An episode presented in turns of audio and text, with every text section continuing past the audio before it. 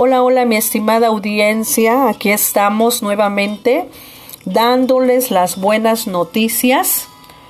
Y hoy continuamos con la vida del profeta Elías y la viuda de Sarepta, quienes nos enseñarán las características de los Elías que Dios está buscando hoy. Estudio basado en el primer libro de los Reyes, capítulo 17, versículos 8 al 24, y el que hemos titulado Buscando a los Elías para que lleven a cabo los propósitos de Dios.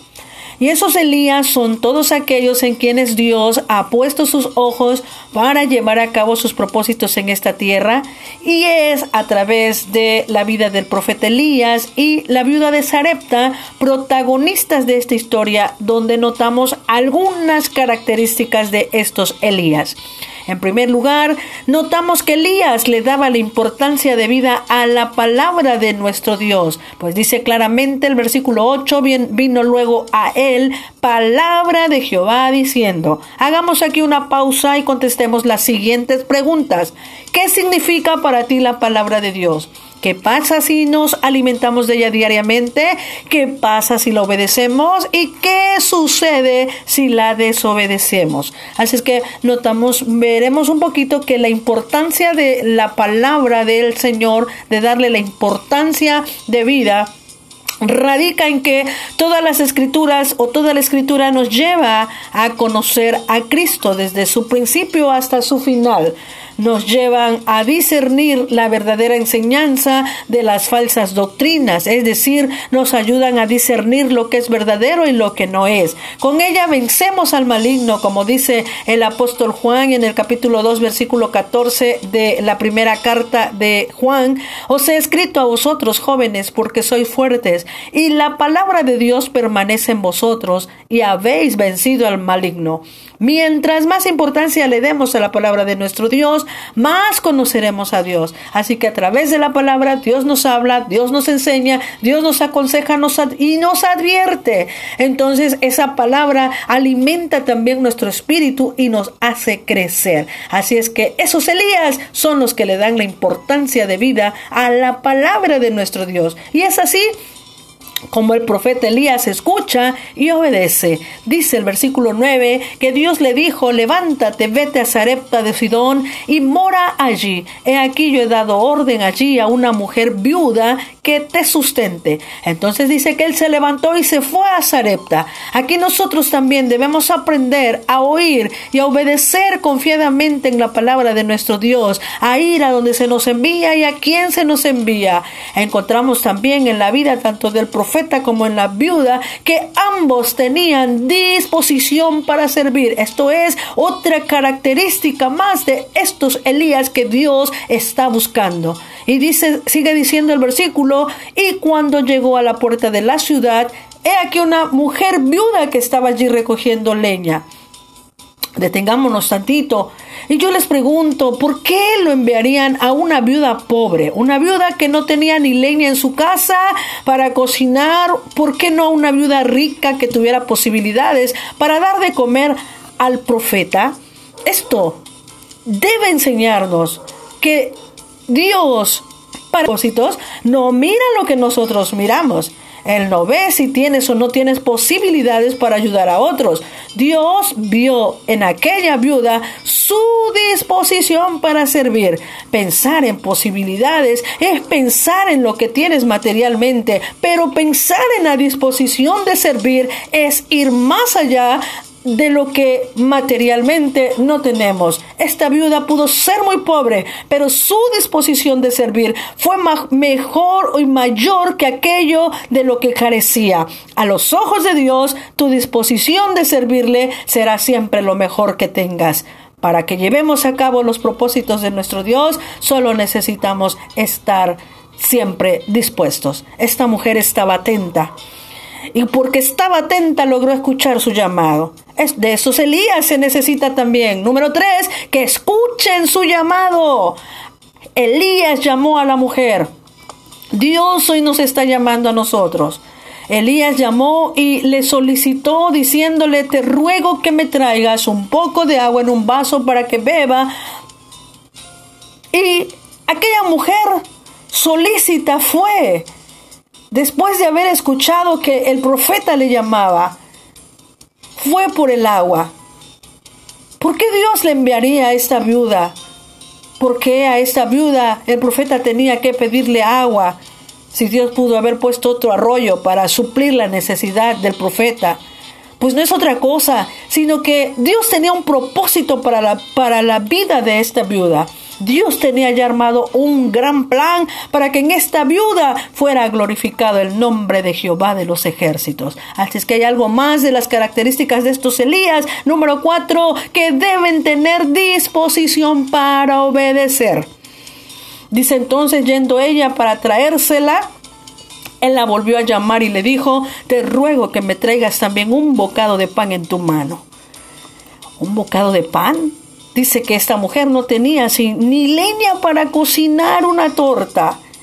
Pero aquí está otra enseñanza más para aquellos Elías que Dios está buscando. Dios está viendo tu disposición para obedecer y para servir.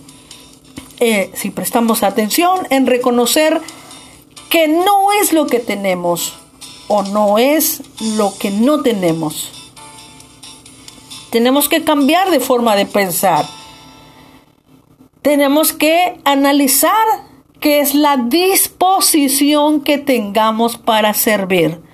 Porque el poder de Dios se manifestará precisamente en lo que no tenemos.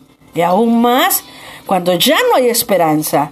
Porque es ahí donde Dios te hará conocer y saber cuánto te ama cuanto Dios quiere hacer a través de tu vida. Solo disponte para servirle y obedecerle.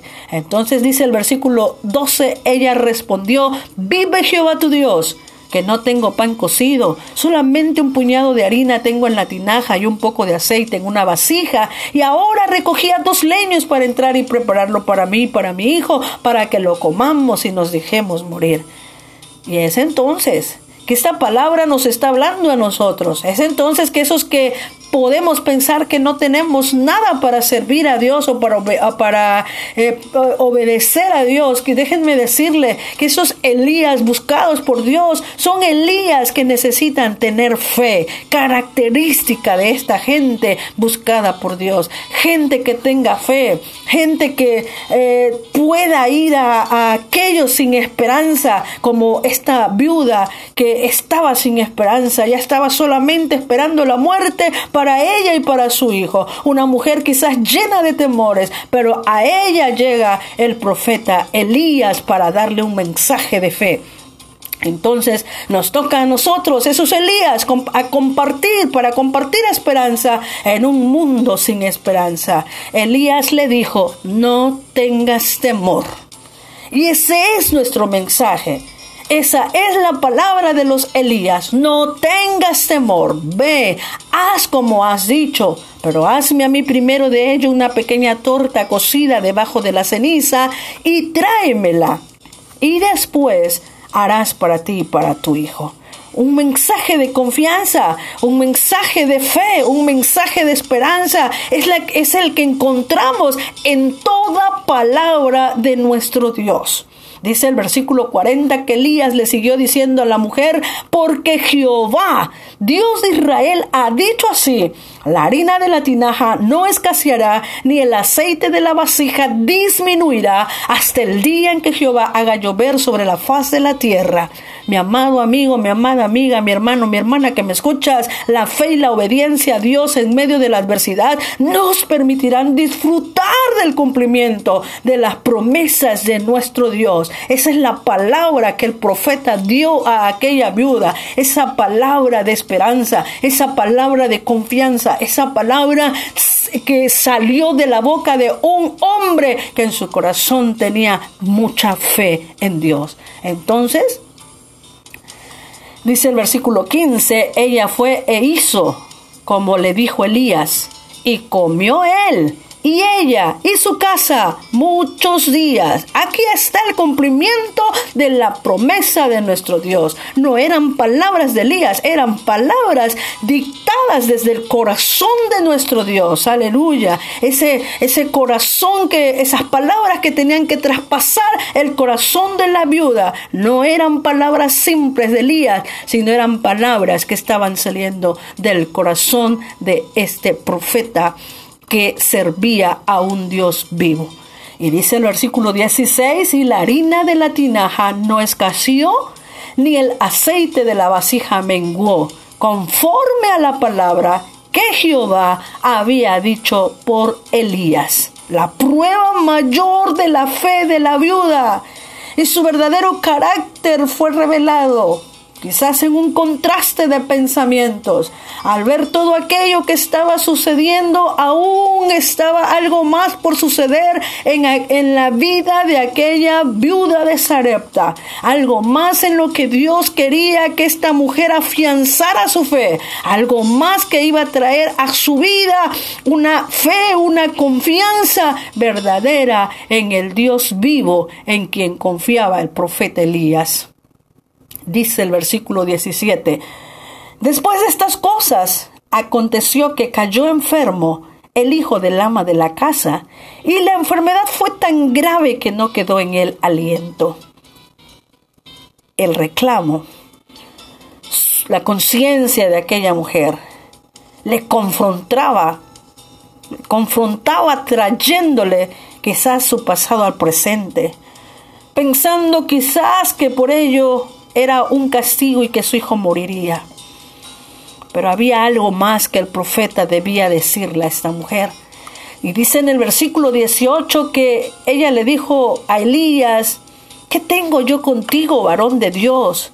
Has venido a mí para traer a memoria mis iniquidades y para hacer morir a mi hijo. He allí ese reclamo, he ahí la conciencia de esta mujer con la que era confrontada. Y he ahí también la forma de pensar de esta mujer.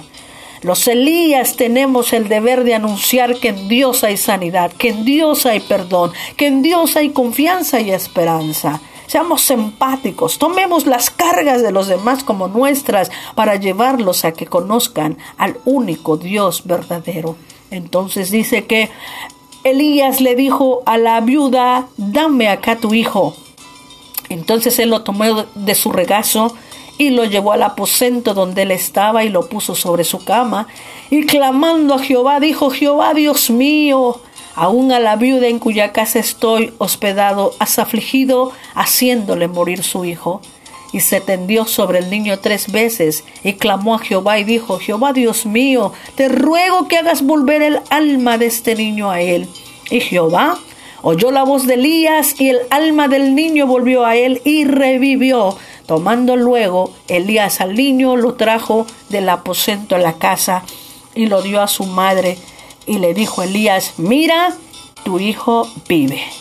Y esto es lo que Dios quiere que nosotros llevemos a donde nos encontremos, que llevemos la palabra que el Dios vivo quiere llevar a aquella gente que se encuentra sin esperanza que la gente conozca y sepa que tenemos a un Dios vivo y que somos adoradores de nuestro Dios en espíritu y en verdad que nuestra vida está acorde con lo que predicamos y enseñamos. Entonces nosotros tenemos que creer, tenemos que predicar, tenemos que hablarle a la gente que el Dios a quien nosotros servimos es un Dios que vive y que reina, que sana, que salva, que liberta y que da vida. Terminamos este, estos versículos.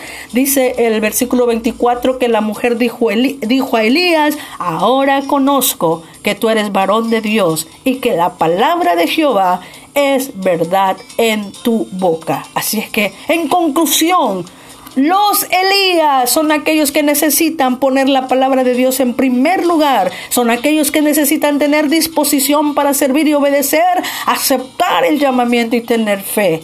Esto va a traer un resultado, un propósito de Dios en nuestras vidas y es solo y únicamente que el nombre de Jehová de los ejércitos sea exaltado. Y hoy tú que me escuchas puedes ser un Elías un Elías que pone en alto la palabra del Señor, un Elías que tiene disposición para servir y obedecer, un Elías que ha sido llamado, un Elías que tiene fe. Hoy ahora sabes, ha sido elegido, dale la importancia de vida a la palabra de Jehová que hoy ha salido de desde nuestro corazón, desde el corazón de nuestro Dios a nuestra vida para ti que nos estás escuchando. Y disponte a servir a Dios en obediencia, acepta el llamamiento, ten fe y descansa en esa palabra que dice el apóstol Pablo, sino que lo necio del mundo escogió Dios para avergonzar a los sabios, y lo débil del mundo escogió Dios para avergonzar a lo fuerte, y lo vil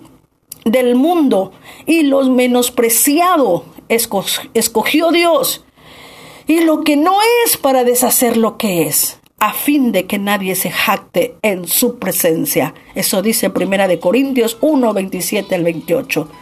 Tú puedes ser ese Elías buscando a la viuda de Sarepta, o puedes ser la viuda de, de Sarepta siendo entrenado o entrenada por un Elías. Tú decides.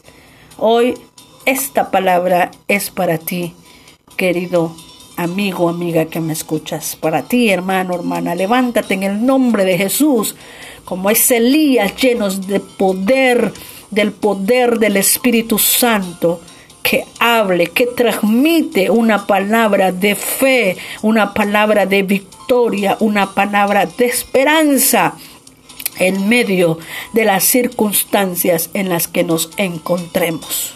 Hoy te invito a hacer esta oración.